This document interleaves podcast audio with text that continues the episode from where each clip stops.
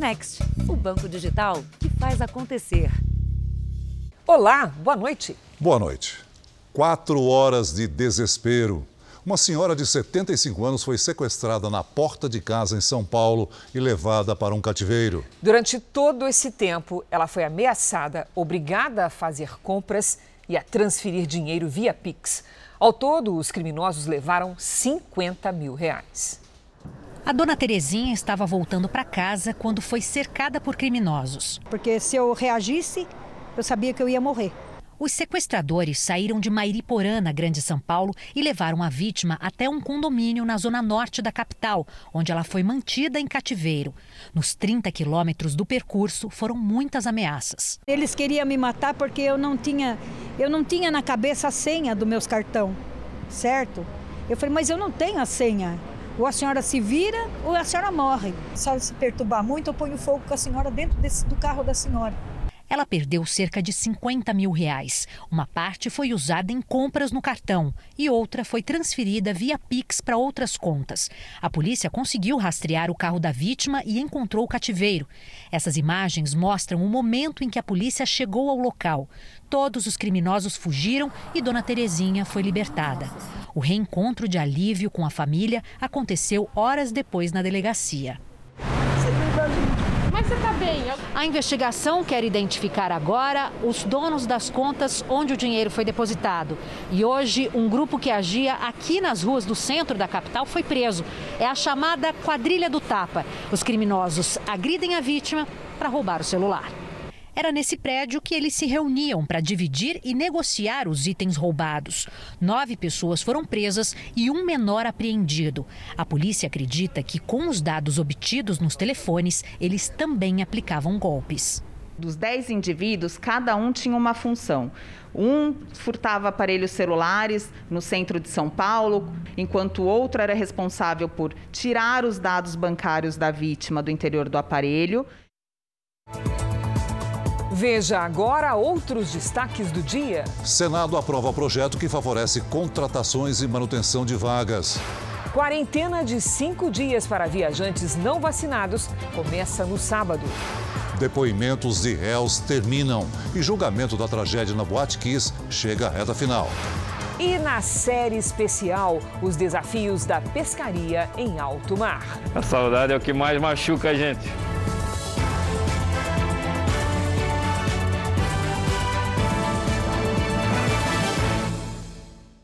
Oferecimento Bradesco. Descubra suas emissões de carbono pelo app.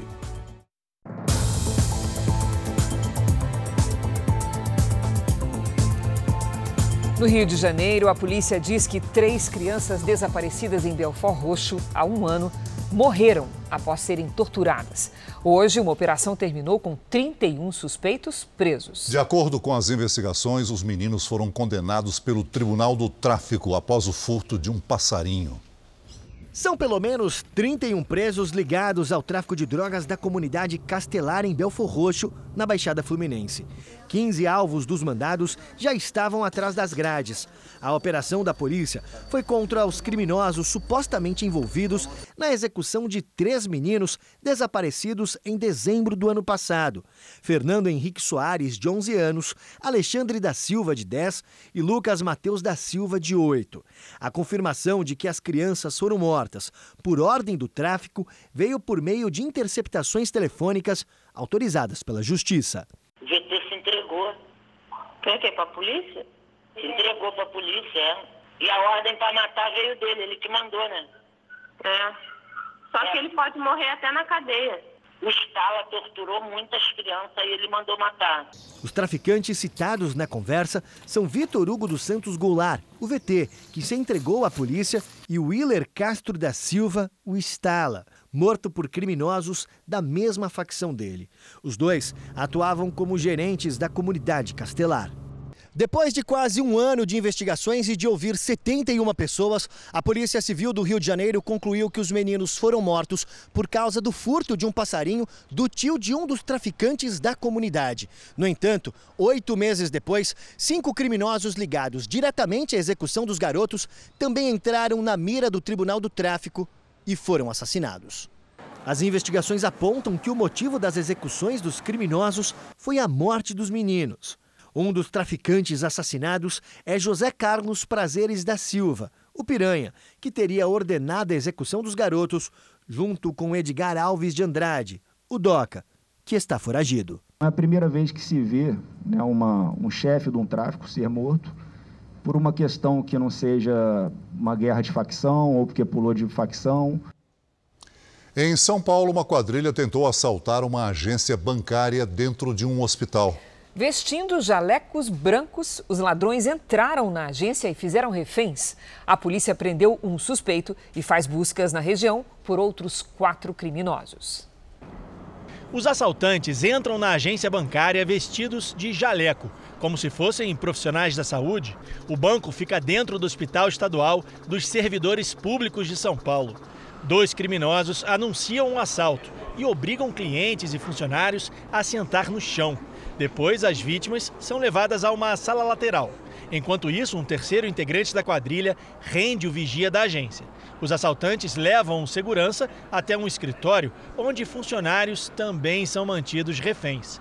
Um quarto criminoso, que fala ao telefone, está atrás de mais objetos de valor. Durante a ação, um quinto suspeito, este boina, fica na entrada da agência. Ele também está armado. O homem de jaleco vasculha as gavetas e encontra um malote de dinheiro. Ele é flagrado pelas câmeras assim que deixa a agência. Veja que o criminoso já está sem o disfarce. O Hospital do Servidor Público fica em uma área nobre de São Paulo e estava cheio de gente. Quando a polícia chegou, um dos criminosos tentou se esconder no estacionamento, mas acabou preso. Os outros cinco conseguiram fugir. Segundo informações, eles roubaram um dos caixas não chegaram a roubar os malotes. Eles saíram com uma mochila e levaram as armas dos vigilantes. Os policiais fizeram uma varredura dentro do hospital para tentar encontrar os ladrões e impedir que eles fugissem para o meio da rua.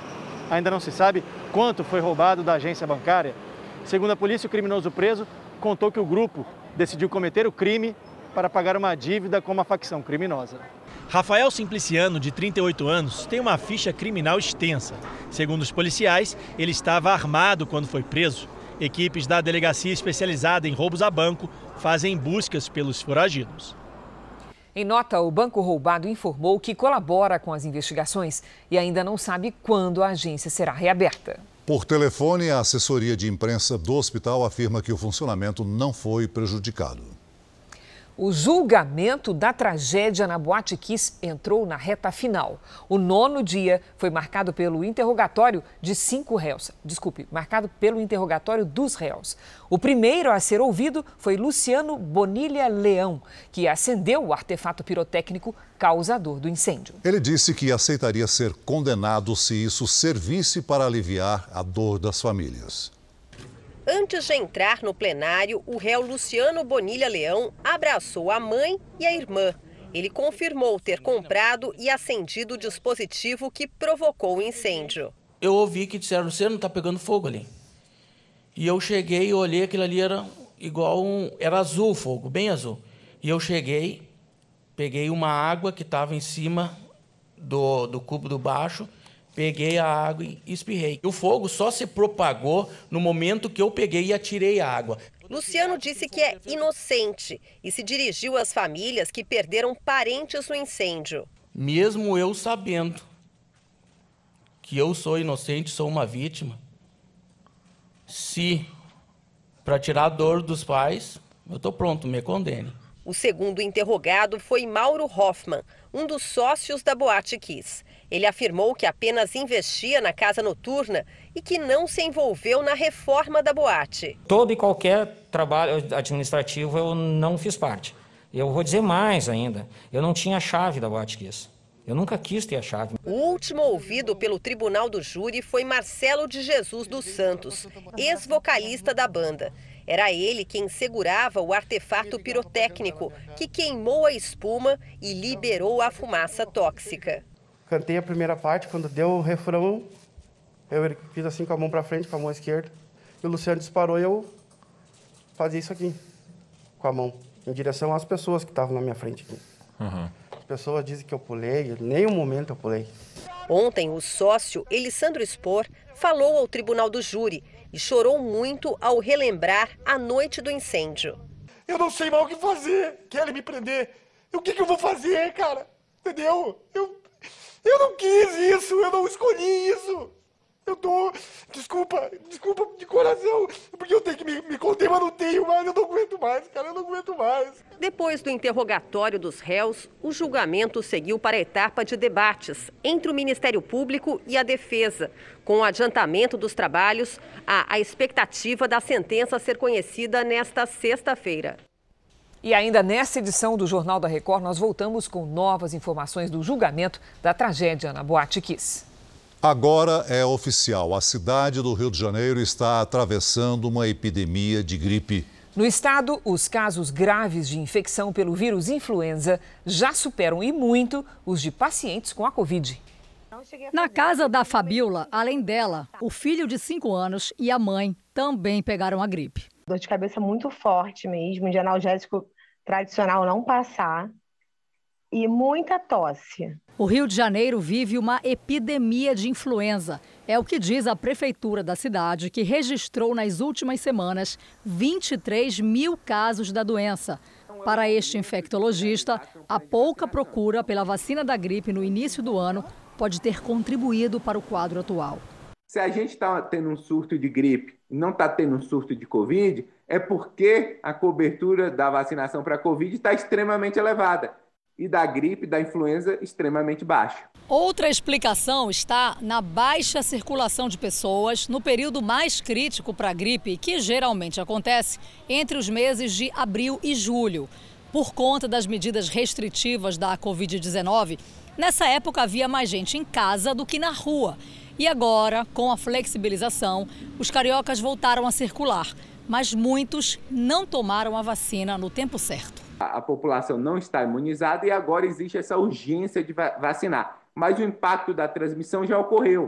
Na última semana, a média de atendimento a casos de síndrome gripal no estado aumentou mais de 2.600%. Em muitos locais, a espera foi longa. O atendimento aqui geralmente é bom, mas ultimamente está com esse surto de gripe está muito ruim. O alto número de contaminados levou o estado do Rio a montar tendas para atender os casos mais leves.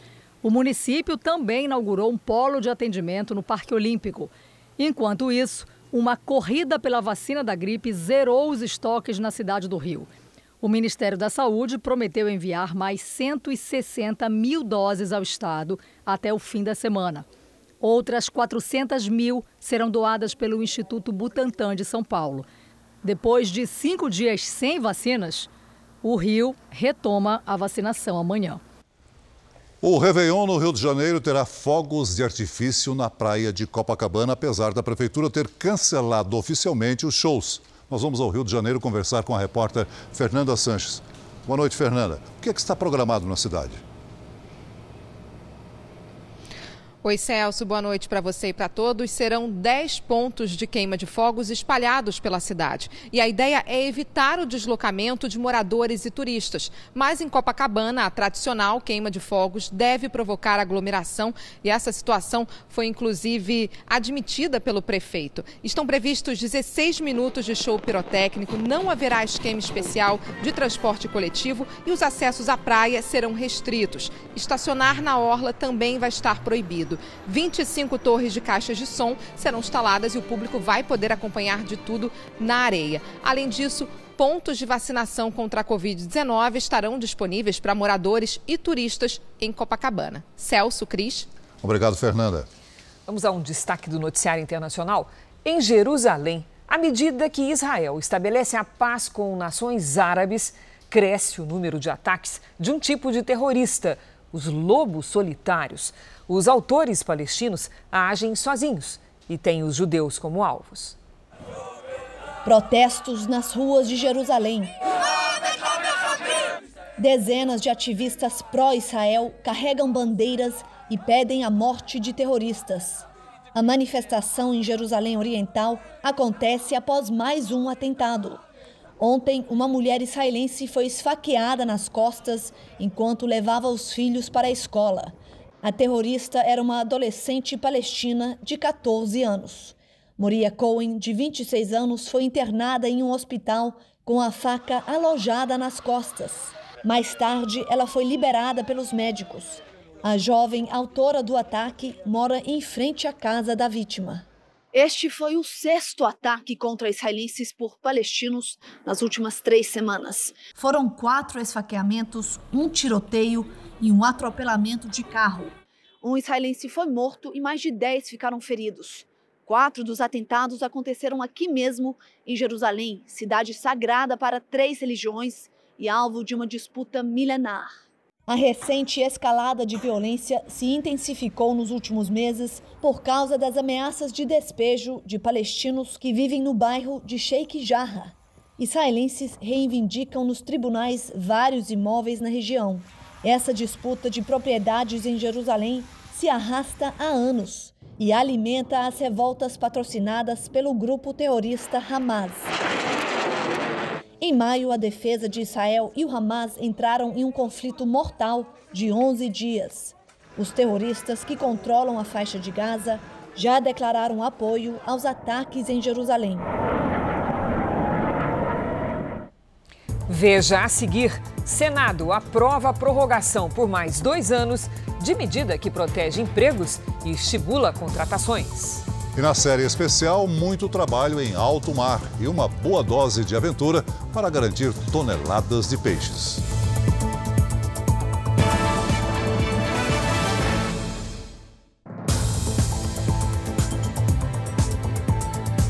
A partir do sábado será exigido o certificado de vacinação dos viajantes que chegam ao Brasil vindos do exterior.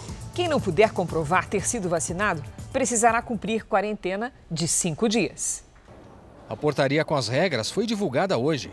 Pessoas vacinadas com esquema completo, ou seja, com pelo menos duas doses, há mais de 15 dias, poderão entrar no país sem restrições.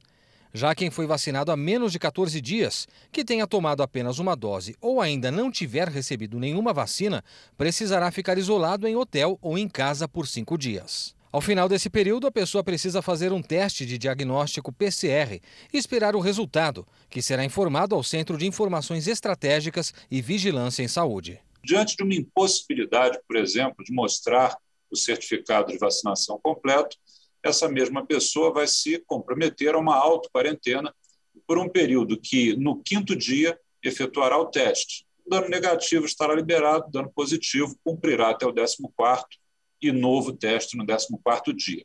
O Conselho Nacional de Secretários de Saúde, CONAS, afirmou que é impossível monitorar a quarentena por falta de agentes de saúde nos municípios. A portaria do Ministério da Saúde prevê responsabilização civil, administrativa e penal, além de repatriação ou deportação imediata para quem descumprir as regras. O governo estima a entrada de 100 mil passageiros por semana nos aeroportos brasileiros. Para tentar garantir o funcionamento das medidas de proteção, o Ministério da Saúde vai incentivar a vacinação dos viajantes, brasileiros ou estrangeiros, nos três aeroportos de maior circulação internacional: Guarulhos, em São Paulo, Galeão, no Rio e Brasília. Os postos de vacinação deverão começar a funcionar na segunda-feira. O ministro da Saúde, Marcelo Queiroga, alerta que não pode haver discriminação entre pessoas vacinadas ou não imunizadas. Dessa medida de aeroportos, em conjunto pelos ministérios, ouvindo a parte técnica, é, ouvindo a agência de vigilância sanitária e importante é o resultado. Então, de acordo com o cenário epidemiológico, essas medidas podem ser até mesmo flexibilizadas. É o que todos nós queremos, é acabar com a pandemia. No Dia Internacional de Combate à Corrupção, o governo federal lançou uma série de propostas para evitar o desvio de recursos públicos. No evento em que discutiu as medidas de combate à corrupção, o presidente Jair Bolsonaro encaminhou ao Congresso um projeto para regulamentar o lobby no Brasil. A palavra representa a ação de setores organizados para influenciar decisões do setor público. Pela proposta, pelo menos dois agentes públicos devem estar presentes nas audiências com os lobistas. As reuniões terão de ser divulgadas na agenda, inclusive as realizadas pela internet. Além disso, o projeto do governo também proíbe o recebimento de presentes. Bolsonaro aproveitou o evento para dizer que não tolera corrupção em seu governo. Ser honesto não é virtude, é obrigação. Ninguém pode proibir o golpe. Ninguém pode proibir um ministro meu, um secretário, um servidor, seja quem for, de fazer coisa errada. Se tiver no nosso governo, a giripoca vai cantar. A proposta apresentada hoje foi elaborada pela Controladoria Geral da União. O projeto segue agora para o Congresso. A CDE tem os 10 princípios lá é, dessas principais leis de lobby pelo mundo. Nós incorporamos equidade, transparência, integridade. Né? E é isso que nós vamos cobrar. O ministro da Justiça e Segurança Pública, Anderson Torres, apresentou os resultados do plano anticorrupção do governo federal. A Polícia Federal realizou mais de 150 operações de combate à corrupção. É praticamente uma operação a cada dois dias de combate à corrupção no Brasil, resultando na apreensão de cerca de 209 milhões de reais. O presidente também assinou alguns decretos. Um deles pretende ampliar a proteção ao servidor público que decide denunciar irregularidades dentro da administração. Entre as novas medidas está a alteração do local de trabalho de quem fez a denúncia. A ideia é evitar que o profissional sofra qualquer tipo de retaliação. Um outro decreto, também anunciado hoje, cumpre recomendações do Tribunal de Contas da União e determinações do Supremo Tribunal Federal em relação às chamadas emendas de relator, que ficaram conhecidas como orçamento secreto. O governo exige mais transparência na destinação das verbas. Durante a cerimônia no Palácio do Planalto, o presidente Bolsonaro voltou a criticar o passaporte da vacina. Queriam que a gente impusesse aqui a obrigação do cartão vacinal. Como é que eu posso aceitar o cartão vacinal se eu não tomei vacina e é o direito meu de não tomar? A desoneração na folha de pagamentos dos setores que mais empregam no país deve valer pelos próximos dois anos. A iniciativa é vista por especialistas como fundamental para preservar postos de trabalho e garantir contratações. Ela foi aprovada hoje pelo Senado e, para virar lei, só falta a assinatura do presidente Bolsonaro. A proposta foi aprovada por unanimidade em votação simbólica. O relator do projeto não acatou as sugestões de mudanças no texto para incluir novos setores. O motivo era evitar que o projeto voltasse à Câmara. Se houvesse nova análise dos deputados, a proposta poderia não ser votada este ano e os setores correriam o risco de terminar 2021 sem a desoneração. Nós iríamos remeter à Câmara a apreciação nós estaríamos dando ao Executivo a condição de dizer isso não foi o acordado, portanto vou vetar. Não teríamos mais tempo suficiente para um possível veto e iniciaríamos 2022 com uma gama de setores portanto, e por consequência, milhões de brasileiros prejudicados. Depois da aprovação no Senado, falta apenas a sanção do presidente da República. Jair Bolsonaro já havia se manifestado a favor da desoneração da folha de pagamento.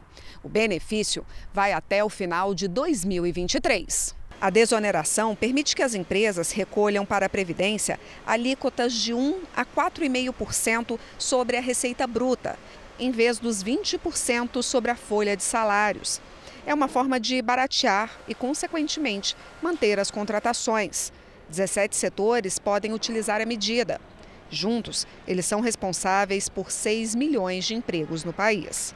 O projeto inclui as áreas de construção civil, couro, calçados, comunicação, indústria têxtil, fabricação de veículos, proteína animal, máquinas e equipamentos, tecnologia da informação, transporte e call centers. A desoneração garantiu só ao setor de máquinas e equipamentos a geração de 60 mil empregos. Nós imaginamos que desses 60 mil empregos que foram gerados nesse ano, mais da metade deles foram gerados é, em função da, do projeto de desoneração na folha, que a gente entende que é um projeto inteligente, porque ele tributa mais as empresas que saem da crise ou que estão saindo da crise e tributam menos as empresas que ainda estão em crise. Pelos cálculos do presidente da Associação Brasileira de Teleserviços, cerca de 2 milhões de pessoas dos 17 setores seriam demitidas se a desoneração não fosse prorrogada. Encerramos o ano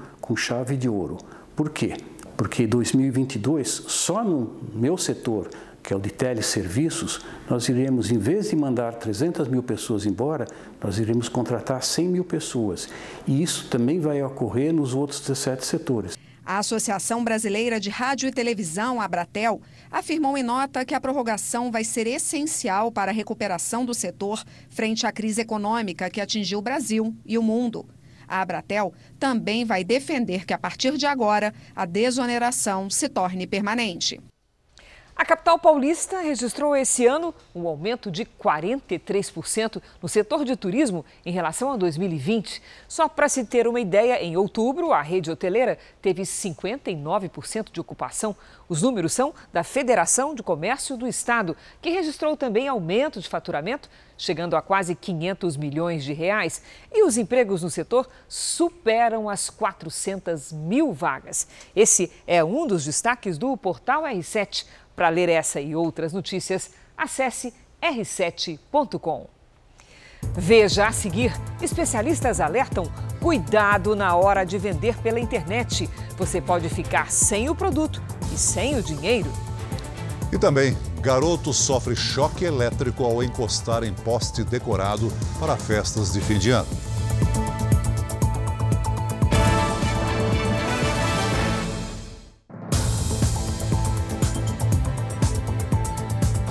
Os golpistas estão se aperfeiçoando nos ataques ao comércio eletrônico. Eles simulam plataformas de vendas conhecidas. E com e-mails falsos, atraem as vítimas para fora das áreas de segurança. Aí compram produtos, mas o pagamento é falso. Da câmera fotográfica só restaram as boas lembranças e as imagens ao redor do mundo que renderam três livros. Gostava de fotografar. Como essa coisa de viajar muito, de diminuir é, peso por viagem, eu achei que estava na hora de eu deixar a câmera e, e, fazer um dinheiro com ela do que deixar parada, entendeu? Adriana decidiu vender a câmera este ano, 6 mil reais com as lentes. Anunciou em uma rede social e em uma plataforma digital de compra e venda. Sem experiência nesse tipo de comércio, negociou com um interessado fora do site e concluiu a venda acreditando que havia fechado pela plataforma. Ela recebia e-mails que pareciam ser da empresa. Tudo fazia parte de um golpe. Quando eu fiz a, coloquei a propaganda no ar, veio é, o nome da plataforma, arroba, e depois eu não via o final, que era o nome da plataforma novamente.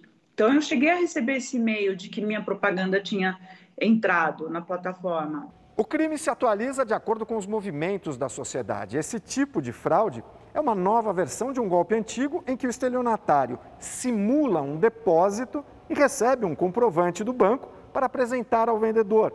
Só que o envelope que ele insere no caixa eletrônico está vazio e a vítima só percebe que o dinheiro não caiu na conta depois que já entregou o produto. A diferença agora é que o golpista falsifica um comprovante de depósito e envia por e-mail. Pessoa faz um anúncio numa plataforma de vendas online e entram em contato com ela através da própria plataforma online, tudo certinho. Mas aí, de alguma forma, eles conseguem migrar para fora. A partir daí, o golpe começa a ser aplicado. Pesquisa de uma das maiores plataformas de comércio eletrônico do país mostra que o falso pagamento foi o golpe mais aplicado no primeiro semestre deste ano, seguido pela venda falsa e o roubo de dados. As principais dicas para não cair no golpe são negociar sempre nos chats da plataforma, só entregar o produto depois de conferir se o dinheiro entrou na conta. Ficar atento a compradores apressados. Essa é uma das táticas da quadrilha. O vendedor dessas plataformas precisa ter muito cuidado, principalmente com um e-mail. Com um arroba, você verifica geralmente que é uma plataforma de e-mails gratuitas, o que geraria muita desconfiança porque esses grandes meios de, de venda de produtos têm seu, o seu próprio domínio. Adriana procurou a polícia. Não sabe se vai reaver o dinheiro. Eu fui muito inocente, muito inocente. Se eu tivesse visto alguma entrevista, alguém contando uma história assim, eu iria pensar duas vezes. E a minha intenção é essa: Vamos agora ao vivo com o repórter Jairo Bastos, que está no Tribunal de Justiça em Porto Alegre e traz as atualizações do julgamento da tragédia na Boate Kiss. Vamos saber com ele se a decisão dos jurados pode sair hoje. Boa noite. Você imagina que o resultado sairá brevemente, ainda hoje, talvez?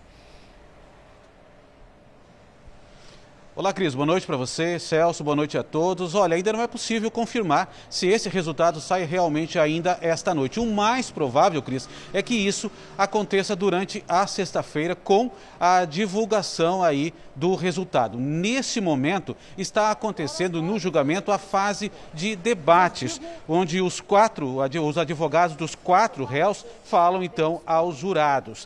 Antes, a promotora Lúcia Helena Calegari mostrou imagens do incêndio e trechos de declarações de testemunhas contra os, os acusados. No começo da sessão, sobreviventes e familiares dos 242 mortos na KIS se levantaram e deram as mãos dentro do plenário. Depois dessa fase, então, onde fala, a defesa é a vez do Ministério Público fazer a réplica, mas a promotora pode abrir mão desse direito. Cris, Celso. Obrigada, Jairo. Em Minas Gerais, um garoto de 9 anos sofreu um choque elétrico ao encostar num poste enquanto brincava numa praça. É junto com o carinho da cadelinha cristal que Pedro se recupera do choque que levou em um passeio com a família. Eu, sem querer, encostei no poste, que eu estava cansado.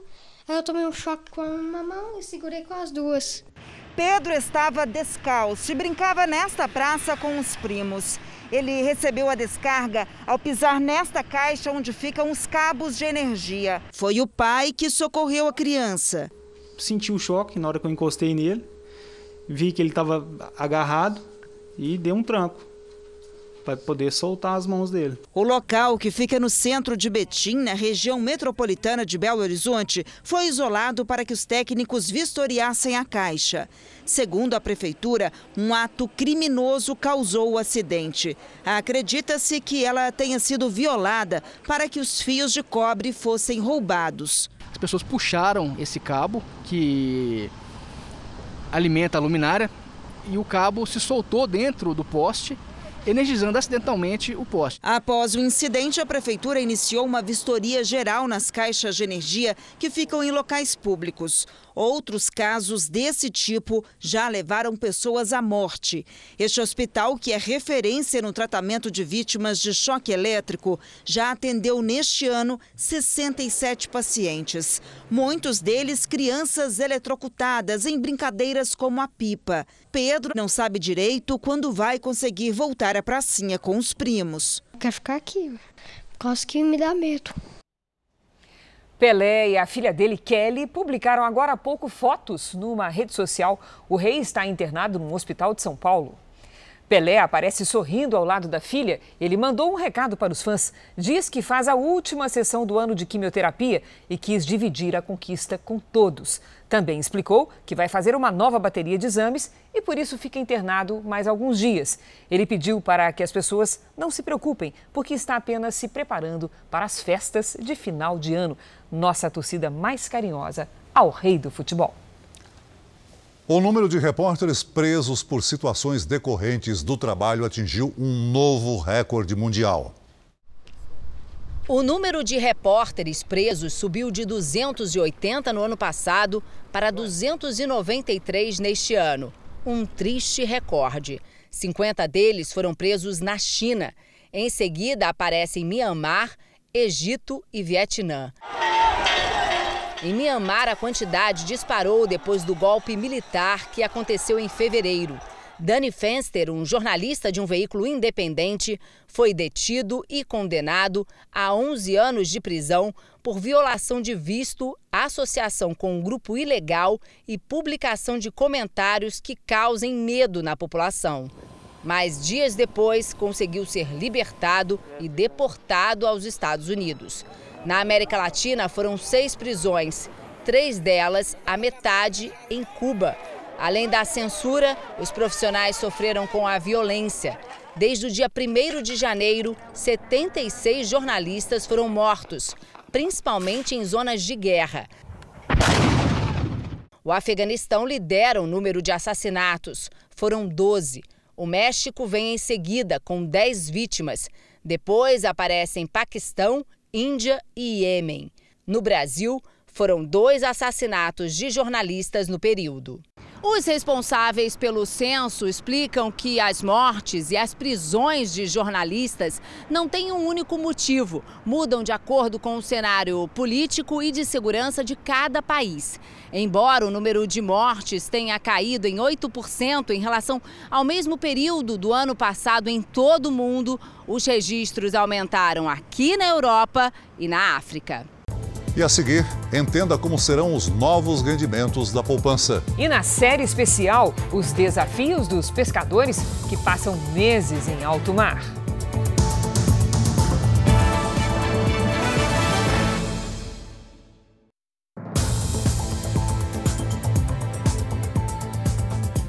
Os juros subiram nesta semana e desta vez uma das consequências foi no cálculo do rendimento da poupança. O investimento está rendendo um pouco a mais, mas ainda perde para a inflação e outras aplicações de renda fixa.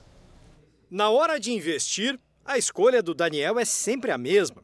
Desde que se mudou de Portugal para o Brasil, sete anos atrás, o gerente comercial aplica o que economiza na caderneta de poupança.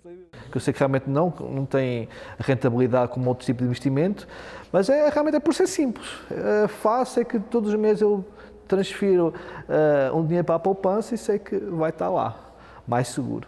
O rendimento vem sendo bem pequeno e abaixo da inflação.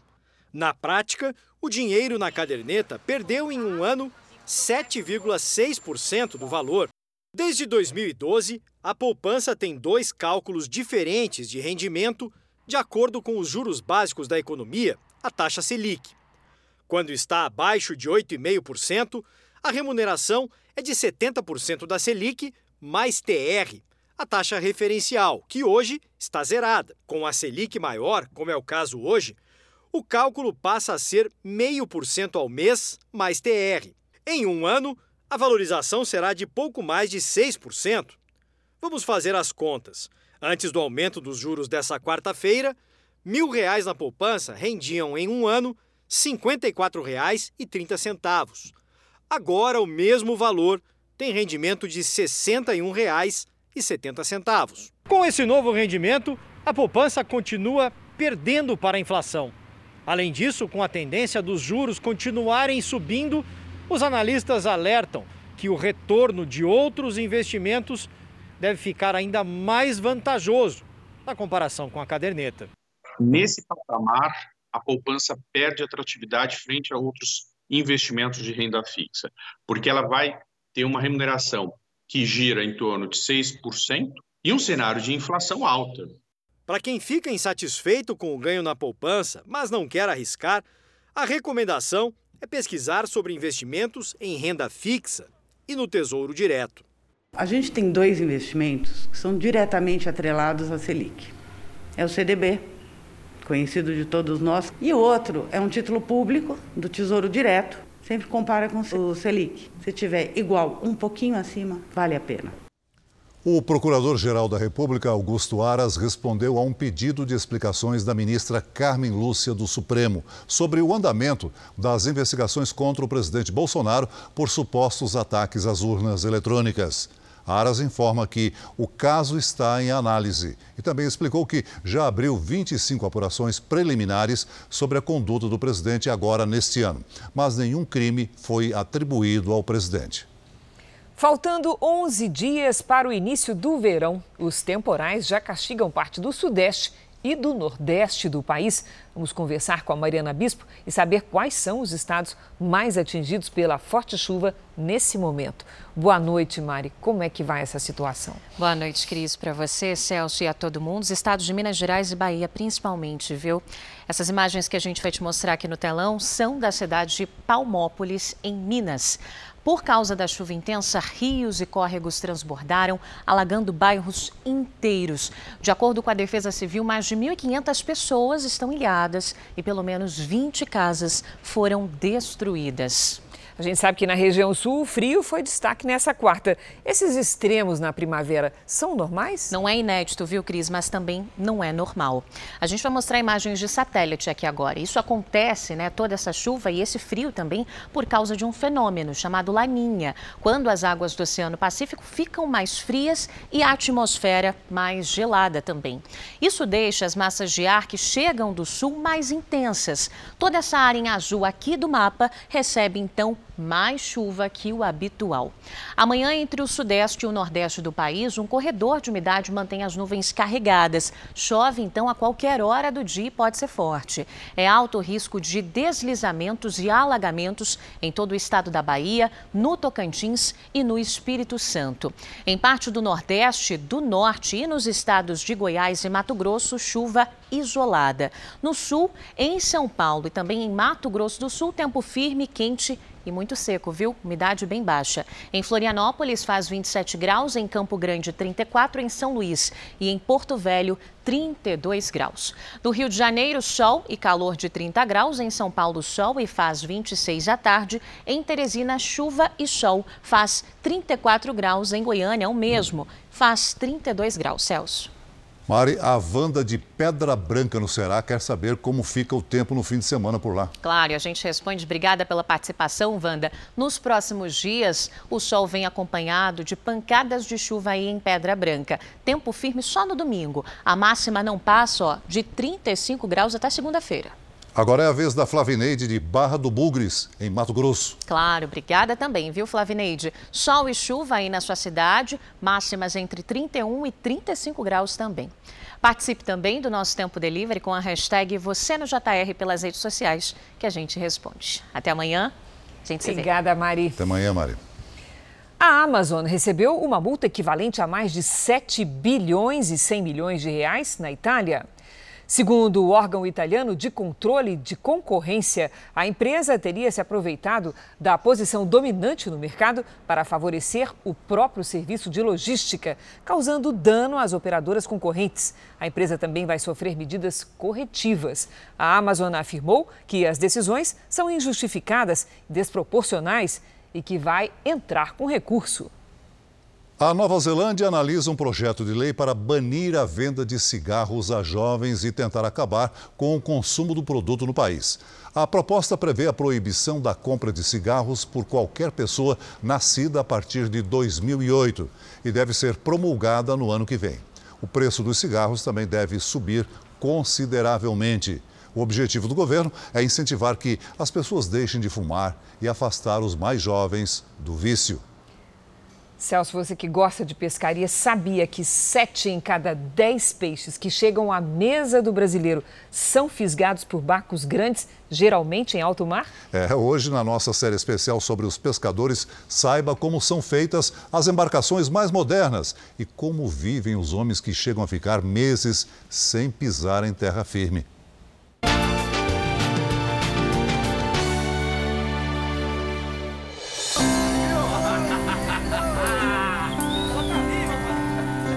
A bordo de um enorme barco de pesca, na fronteira do Brasil com o Uruguai, tripulantes comemoram a fartura que vem do mar. No último dia de pesca, o grupo celebra mais de 20 toneladas de pescados. A tartaruga que caiu na rede volta para o mar. No pesqueiro ficam peixes enormes, como meca e cação. No porão mesmo já são preparados para venda vão para uma câmara refrigerada. E assim que o barco atraca no porto de Itajaí, no sul de Santa Catarina, começa o que os pescadores chamam de descarga. Um peixe desse chega a pesar 200 quilos e alimenta não só o mercado nacional. A pesca industrial usa grandes e equipadas embarcações elas navegam ao longo de todo o litoral brasileiro, muitas vezes a quilômetros de distância da costa. Com redes potentes e até ecossondas para localizar cardumes. Em Itajaí, no litoral de Santa Catarina, ficam os principais armadores do país. Os construtores dos barcos para pesca industrial, e também iates luxuosos. São embarcações de última geração, de aço ou de madeira. Neste enorme hangar, o pessoal do acabamento não para. Corta, solda, pinta, ajusta. Francisco é quem risca o barco. Riscar o barco é como os construtores navais chamam quem dá forma ao aço para depois ser cortado. Tudo a princípio feito no chão. É como fazer um molde de uma roupa, só que no aço. Esse aqui é o barco ali em si. Da metade para cá é a polpa do barco. E da metade para a proa. Então daqui a gente pega, vem esse desenho, vem uma tabela de ponta, que é a tabela tudo de medida. Cada medida dessa daqui é uma altura aqui. Pela essa tabela de ponta a gente risca ali no chão, em tamanho real. Jason é um dos construtores. Ele conta que a montagem completa de um barco pode durar mais de um ano. Mas vê-lo ganhar o horizonte para Jason é uma enorme recompensa. E ele é compensador, porque um barco ele dura muitos anos, né? Então, uh, cada barco é uma história. Neste outro barco de madeira, são colocadas duas camadas de fios de algodão no casco. O objetivo? Tapar e vedar toda a área. Um trabalho de paciência, que no final evita que o barco afunde e navegue com segurança. Muitos barcos que saem lá do sul do país e navegam pelo litoral brasileiro descarregam os peixes aqui em Guarujá, na Baixada Santista. Essa traineira, com 18 tripulantes, ficou seis dias em alto mar e trouxe mais de 10 toneladas de pescados. Toda a tripulação usa essa espécie de macacão laranja, que é impermeável. A equipe do comandante Paulo é mais acostumada a pescar sardinha, só que a espécie está em período de reprodução, por isso a captura é proibida. Hoje chegaram no porto com muitos outros peixes de todos os formatos. O comandante do barco esperava mais. A gente sempre espera mais, né? A gente espera em torno sempre de 50, 60, até 100 toneladas. Quanto mais, melhor para nós, né? Esse barco tem 30 metros de comprimento. É considerado uma grande embarcação. Tem cozinha, quartos, o Paulo vai mostrar pra gente. Aqui a cozinha tá na hora do almoço, né? Cada quarto tem seis beliches. Dá pra dormir bem aqui? Se acomoda bem. Conforto. Não igual o conforto da casa da gente, mas... No andar de cima fica a cabine de comando e uma suíte. Nosso sistema de previsão do tempo via rádio e televisão, ar-condicionado. É verdade, então, o comandante não dorme pesado nunca? Tá sempre de olho ali? É, mais ou menos. De volta ao convés. Um marujo diferente não tira o olho da nossa gravação. O comandante diz que Salah um dia chegou no porto, foi adotado pela tripulação e agora não perde uma pescaria. Dizem que sem ele numa viagem, o barco pode ter azar. Ele já está três anos com nós aí já na luta. Apareceu aqui no dia do, do, da Copa do Mundo, apareceu de repente no barco, não sei se alguém que botou, e dali não saiu mais. Salah nem liga, mas os tripulantes já chegaram a ficar 40 dias sem voltar para casa. E a saudade? Saudade com os até o mundo, né? É. a saudade é o que mais machuca a gente. Em terra firme, o tempo é curto. Quando o mar e o clima permitem, muitos pescadores têm de voltar no mesmo dia para alto mar. Uma profissão romantizada, mas que exige muito esforço. Acordar cedo e enfrentar instabilidades climáticas, ficar longe da família. Em barcos grandes ou pequenos, todos os pescadores carregam em comum muito trabalho e uma dose de aventura. O Jornal da Record termina aqui. A edição de hoje na íntegra e também a nossa versão em podcast estão no Play Plus e em todas as nossas plataformas digitais. À meia-noite e meia, tem mais Jornal da Record. Fique agora com a Bíblia. Episódio de hoje: A Guerra dos Nove Reis. A gente se vê amanhã. Até lá. Boa noite e até amanhã.